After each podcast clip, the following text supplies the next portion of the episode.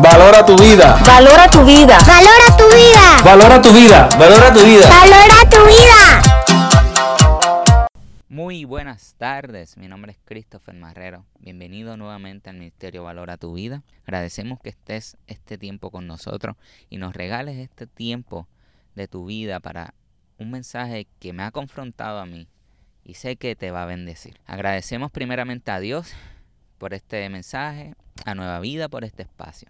Y recuerden que nos puedes buscar por valoratuvida.com, Facebook e Instagram. Hoy, como bien les dije, mi nombre es Christopher Marrero, pertenezco al ministerio. Siempre es una bendición poder estar este tiempo con ustedes. Hoy el mensaje que me ha tocado hablar es un mensaje que todo cristiano damos por hecho, que sabemos de qué se trata. Eh, por lo menos yo lo hice por mucho tiempo. Y es parte de así decirlo, de la serie Los frutos del Espíritu. En la semana pasada escuchamos a Luisa de los Ríos hablar de uno de ellos, que fue un mensaje tremendo. Si no lo lograste escuchar, estés pendiente a YouTube, que también tenemos una página en YouTube, y ahí subimos todo lo que se habla por esta emisora. Y son mensajes que realmente si tienes tiempo, ya sea porque vas a ir a correr, ya sea porque estás cocinando, ya sea porque estás haciendo lo que sea y puedes, dejarlo ahí atrás escuchando, que viajas en el tapón y, y, escuchar estos mensajes, créeme que van a bendecir tu vida. Nada, pues hoy me tocó hablar de la fe. Esas famosas dos letras, la fe. Les tengo que hablar un poquito de mí antes de hablar sobre lo que es la fe. Eh, yo fui un joven eh, criado en el Evangelio. Como todo, ¿verdad? Como toda travesía, como todo camino, Dios se glorifica. Tuve tiempo fuera del Evangelio. Gracias al Señor, hace tres años, ya no solo soy criado, sino ahora lo vivo. Pude ver a Dios cara a cara, me jaló con sus lazos de amor hacia Él y no me arrepiento jamás de esa decisión, de todo lo que ha hecho en mi vida. Pero agradezco tanto el haber sido criado en el Evangelio, porque se sentó las bases de lo que ahora yo estoy disfrutando de esta relación con, con mi papá, con Dios. Y si no hubiera sido por ese tiempo, creo que hoy yo no estuviera aquí hablándole. Eso que no tal cárcel. Aquellos padres que están criando a sus niños en el Evangelio, sepa cuán importante es este tiempo para ellos. Te lo digo yo, que soy un joven que salió del Evangelio y nuevamente regresó porque sabía que nada lo que había en ese mundo se compara a estar con Dios es, un millón de veces mejor que lo que hay allá. Era cuando más amistades había, tenía en el, en el mundo, era cuando más tiempo eh, perdido tenía, cuando podía salir a todos los lugares, a fiestas, hacer lo que, lo que, y todo lo que hice. Era cuando más vacío estaba. Aquellos padres también le otra nota al cárcel, que tienen a sus hijos que ahora mismo no, no están en el Evangelio, no están, ¿verdad? Teniendo esa relación con Dios como quisieras. Dame decirte que no pierdas la esperanza. Que Dios tiene un camino que Él solo traza allá arriba, que Él solo sabe. Pero estoy seguro que al igual que lo hizo conmigo en algún momento, sus lazos de amor van a envolverlo y van a volver, él va a volver a mirar a su creador. Él va a volver a mirar a ese amor que nada en el mundo da. El mundo lo que se encarga es de distraernos. Pero siempre va a llegar un momento en que nos quitan ese velo y vamos a ver a nuestro Padre y cuánto Él nos ama. Pero volviendo a aquel tema, como ya bien les dije, eh, yo fui criado en el Evangelio. Y no sé si ustedes, y no, ¿verdad? no, no quiero que se sientan mal si lo piensan de esta forma. Pero por mucho tiempo a mí me dijeron, ¿qué es fe? ¿Qué es para ti fe? Pues la respuesta rápida que siempre decía, y porque tenía una respuesta rápida, nunca me puse a investigar qué significa la fe, según la Biblia. Pero siempre mi respuesta era, creen en algo que no se ve. Por ejemplo, creer en Dios. Por ejemplo, eh, creer que nos escucha. Simplemente eso, tener fe. Yo tengo fe de que Dios existe. Pero hoy, leyendo sobre este tema, me he dado cuenta que ese significado, esa oración, esa definición que le damos a la fe tan básica, no le hace justicia a una de, de las herramientas más importantes que tiene el cristiano, que es la fe. Después de la oración es la fe. Bueno, la fe, la fe está igual que la oración. Pero esa palabra, fe, nosotros como cristianos debemos entender qué significa esto. Porque la fe es la que nos define a nosotros como cristianos. La fe es la que nos enseña a caminar en la voluntad de Dios. Un cristiano sin conocer la definición de fe es como alguien que tiene un bote y no sabe manejar el timón. Quizás sabe darle para adelante y para atrás, pero no sabe hacer nada más. El tiempo que lleguen las olas, el tiempo que lleguen las tormentas, no, sabe, no va a saber cómo manejar esa barca. Pues de la misma fe, la fe es igual de importante para nosotros cristianos y debemos entender qué significa y entender que el significado de la fe no es tan fácil o no es algo tan sencillo de entender y que cada cual va a estar viviendo en su propia experiencia con Dios. Hoy yo quiero llevarles al libro de Hebreos que quiero hacer otra nota al calce. Si hoy estás buscando algo que leer y no tienes ¿verdad? idea qué, qué el libro, qué capítulo de la Biblia leer hoy, yo te invito a que leas Hebreos 11, Hebreos 12. Hebreos es un capítulo tremendo. Darle un poquito de backstory. A mí siempre me gusta entender la historia del libro, ¿verdad? Antes de poder entrar en él. Hebreos, eh, si no me equivoco, no saben quién fue que lo escribió. Se entiende que fue Pablo, pero pudo haber sido algún discípulo de Pablo o algún discípulo de, de, ¿verdad? de los discípulos, valga la redundancia.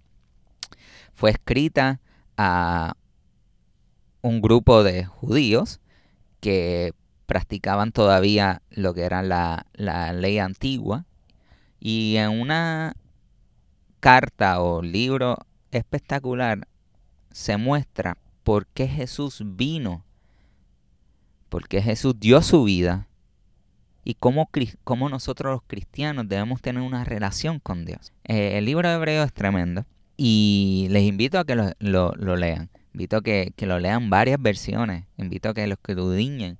Porque hay tantos mensajes, sobre todo en esos dos capítulos, Hebreos 11 y 12, que les invito a que, a que, a que lo lean. Pero hoy me quiero concentrar en Hebreos 11. Hebreos 11 s- estoy leyendo de la versión TLA, que es la traducción al lenguaje actual. Pero también pueden leerlo en la Biblia Reina Valera. Eh, yo a mí me gusta y es consejo que, que, que les doy. Siempre me gusta leerlo en varias versiones. Sobre todo yo, en verdad, soy un poquito más tecnológico, pero uso la Biblia en la aplicación, aunque tengo mi Biblia físicamente y la leo también. Pero me gusta utilizar la aplicación porque puedo comparar un mismo versículo en diferentes versiones y entender, ¿verdad? Más allá de lo que quizás una sola versión quiere, quiere decir. Pues este libro se titula La confianza en Dios. Voy a estar después leyendo varios, varios versículos, pero me gusta cómo, cómo empieza este, este versículo. Dice, Hebreos 11.1, confiar en Dios es estar totalmente seguro de que uno va a recibir lo que espera. Es estar convencido de que algo existe aun cuando no se pueda ver. Es interesante que básicamente ese mismo versículo es lo que hemos hablado, que es estar totalmente seguro y convencido de que algo existe, aunque no lo podemos ver.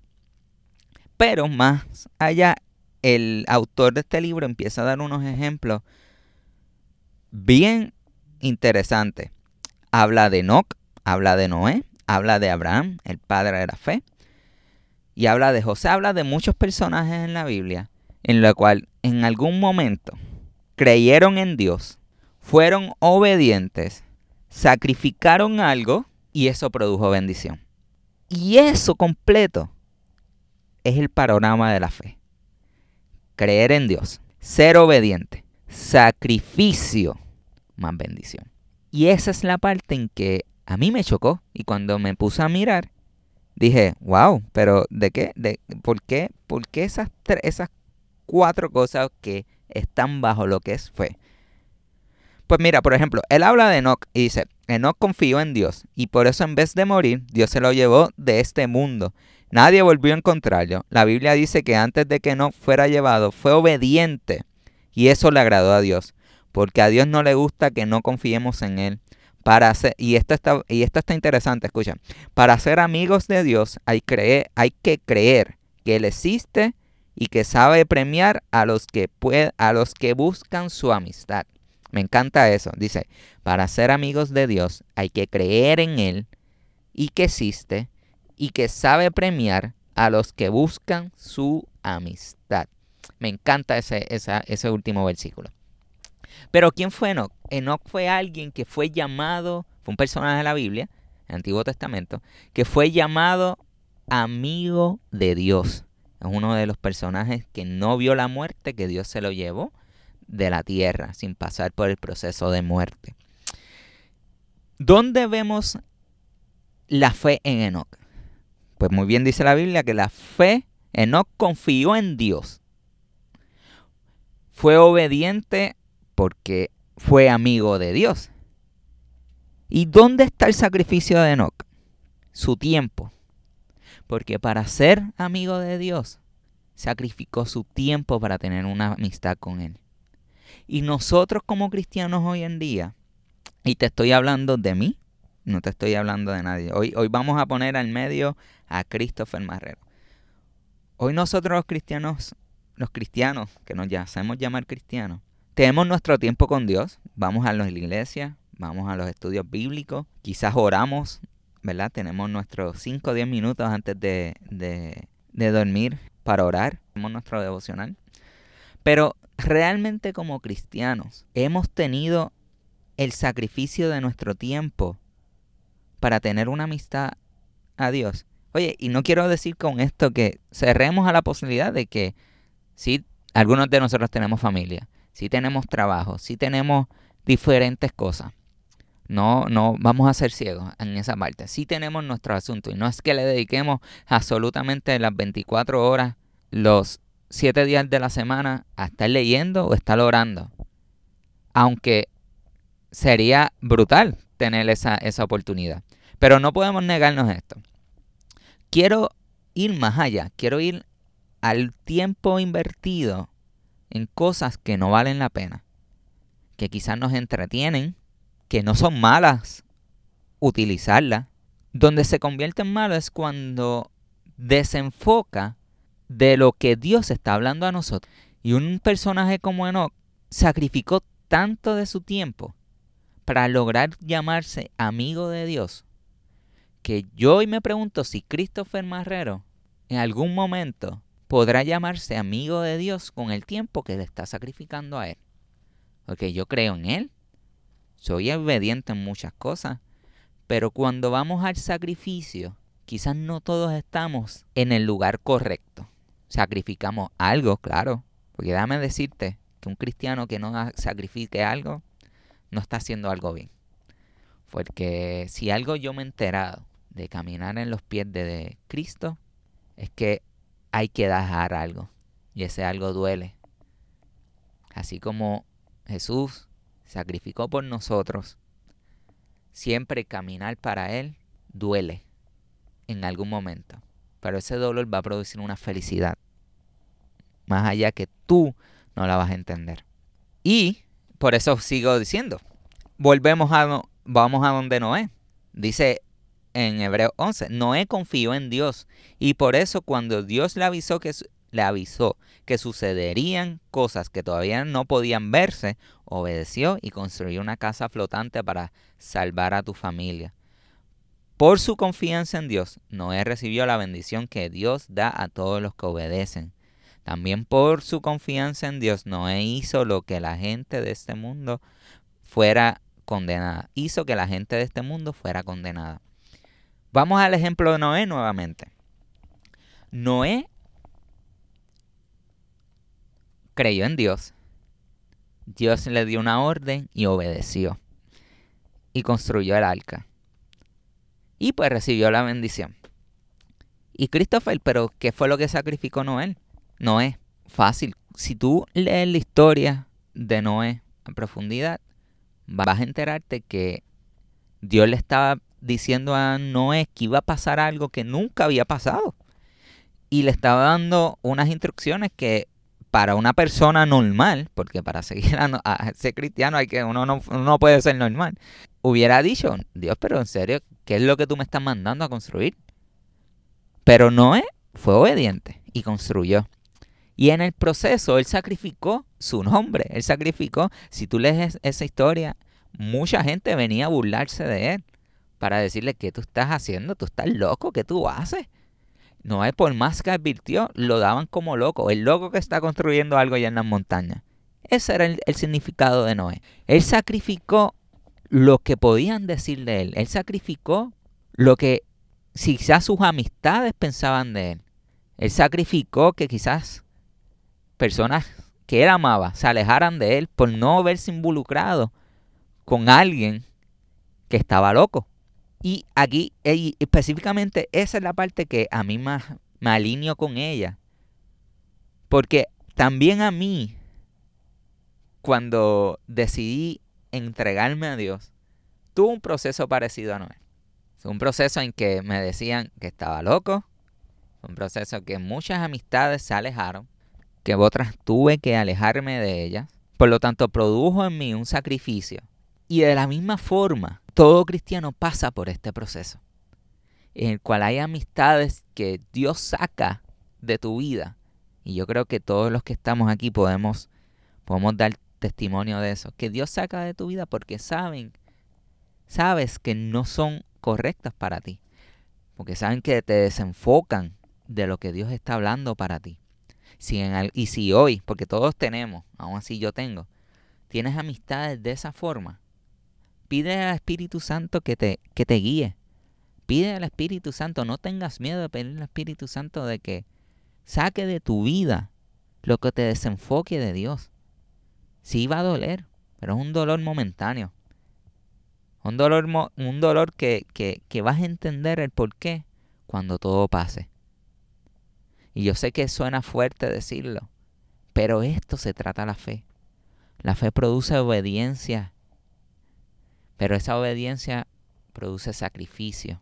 Pero adicional de producir sacrificio, produce una bendición que es incomparable.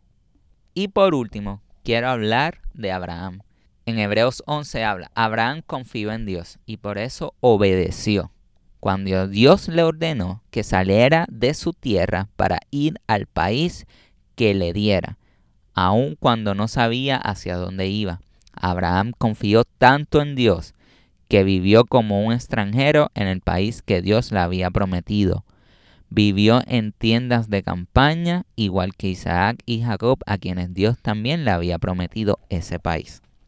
Interesante que Abraham, el padre de la fe, tenemos que entender quién era la figura de Abraham. Abraham era un nómada, era el primero en creer en Dios. No había ninguna historia o ningún beneficio como el que nosotros tenemos, que tenemos tantos ejemplos de que, de que Dios existe y, y si hoy hay personas que dudan de la existencia de Dios, es porque realmente no han querido investigar sobre la, sobre la existencia de Él. Pero Abraham fue el primero, Abraham fue el primero en que dijo, confío en Dios. Y Dios le dio un mandato, recoge tu familia, aléjate de tus padres y tu madre y ve una tierra que yo te voy a prometer. Y te haré heredero de naciones.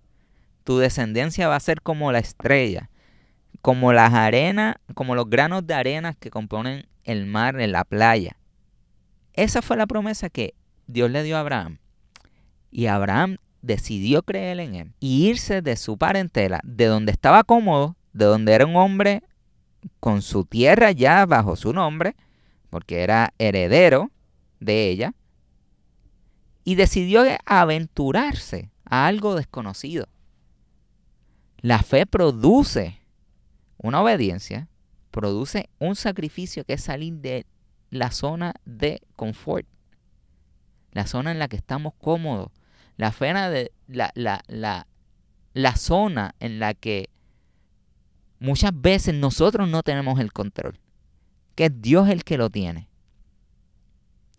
Y ese sacrificio tenemos que darlo para entender y vivir la fe que tanto nosotros como cristianos proclamamos. ¿Cuántas veces nosotros no nos atrevemos a dar el paso?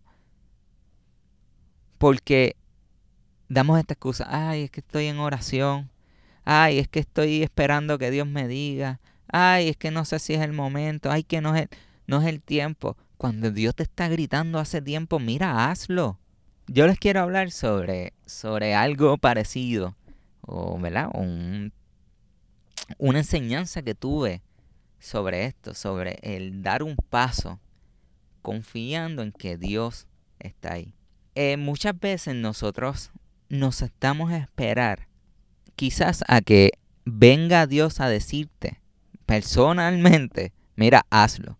Porque queremos sentirnos en paz de que de que si sale algo mal, ah no, Dios, tú me dijiste que lo hiciera.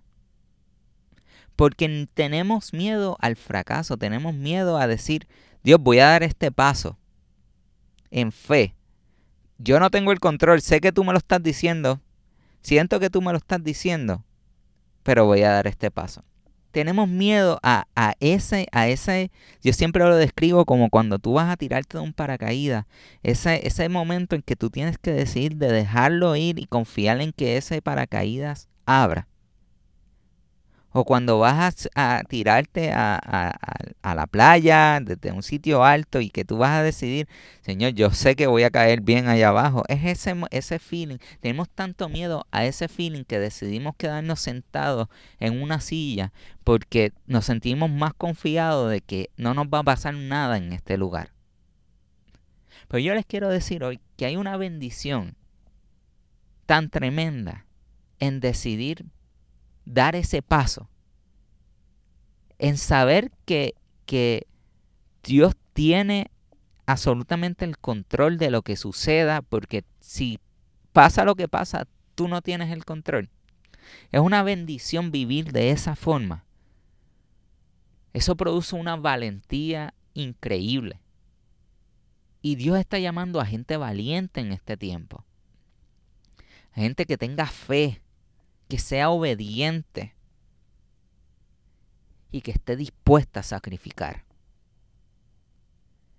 Y que esté dispuesta a llamarse amigos de Dios. Que esté dispuesta a sacrificar su tiempo. Que esté dispuesta a sacrificar su zona de confort. Que esté dispuesta a decir, Dios, yo te creo a ti. Y esa es la fe. Es la herramienta más poderosa que cristiano tiene. Es la herramienta en la que puedes vivir absolutamente todas las áreas de tu vida sabiendo que Dios tiene el control. Que puede venir tormenta, pueden venir, venir cualquier circunstancia en tu vida. Pueden venir enfermedades, pueden venir pérdidas, pueden venir quiebras, pueden venir absolutamente todo. Pero sabes cómo manejar ese timón que estaba hablando en esta, eh, eh, al principio de la, de la media hora. Ese timón que, que, que en la barca sabemos cómo manejar porque sabemos que ese timón no lo manejamos nosotros, maneja Dios que es el que tiene el control. Y eso es tener fe. Es tener fe es saber que Dios quiere bendecirte. Que Dios no quiere verte en la circunstancia en la que estás. Pero también tener fe en que Dios nos ama. En que se haga su voluntad. Siempre me gusta este, este dicho que dice, yo sé que Dios me quiere bendecir. Yo sé que Dios me puede bendecir. Pero si no lo hace, alabado sea tu nombre. Eso es tener fe. Tener fe es saber que no necesariamente lo que estamos pensando que es bueno para nosotros se va a dar. La fe es saber de que allá arriba la voluntad de Dios es más importante que la que nosotros podamos tener. Eso es tener fe. Y yo te invito en esta hora a que leas estos dos capítulos y te llenes nuevamente de fuerzas para seguir caminando en la voluntad de Dios. Te llenes de fe y entiendas cuán poderosa es y qué es lo que puede hacer en tu vida. Yo le pido al Señor que te bendiga y que te dirija en este caminar. Ten fe y vamos hacia adelante. Para adelante, para el cielo y enfocados en Él. Hasta aquí mi mensaje. Dios los bendiga. Recuerden sintonizar siempre a esta hora. Valora tu vida por 97.7. Y como todos los domingos, vamos a dar otros regalitos. Hay mucha gente pendiente a estos regalos. Gracias por su compromiso, gracias por siempre apoyarnos. Y esta va a ser la tercera llamada que nos deja un mensaje y su nombre al 787-674-3965. Repito, 787-674-3965. Al que llame a este número y su tercera llamada nos deje su nombre, su número de teléfono, va a estar recibiendo un obsequio de valor a tu vida. Oye, valora tu vida. Bendiciones. Valora tu vida. Valora tu vida. Valora tu vida. Valora tu vida. Valora tu vida. Valora tu vida. Queremos agradecer a nuestra audiencia y a Nueva Vida 977 por este espacio. Búscanos en nuestras redes sociales. Valora tu vida.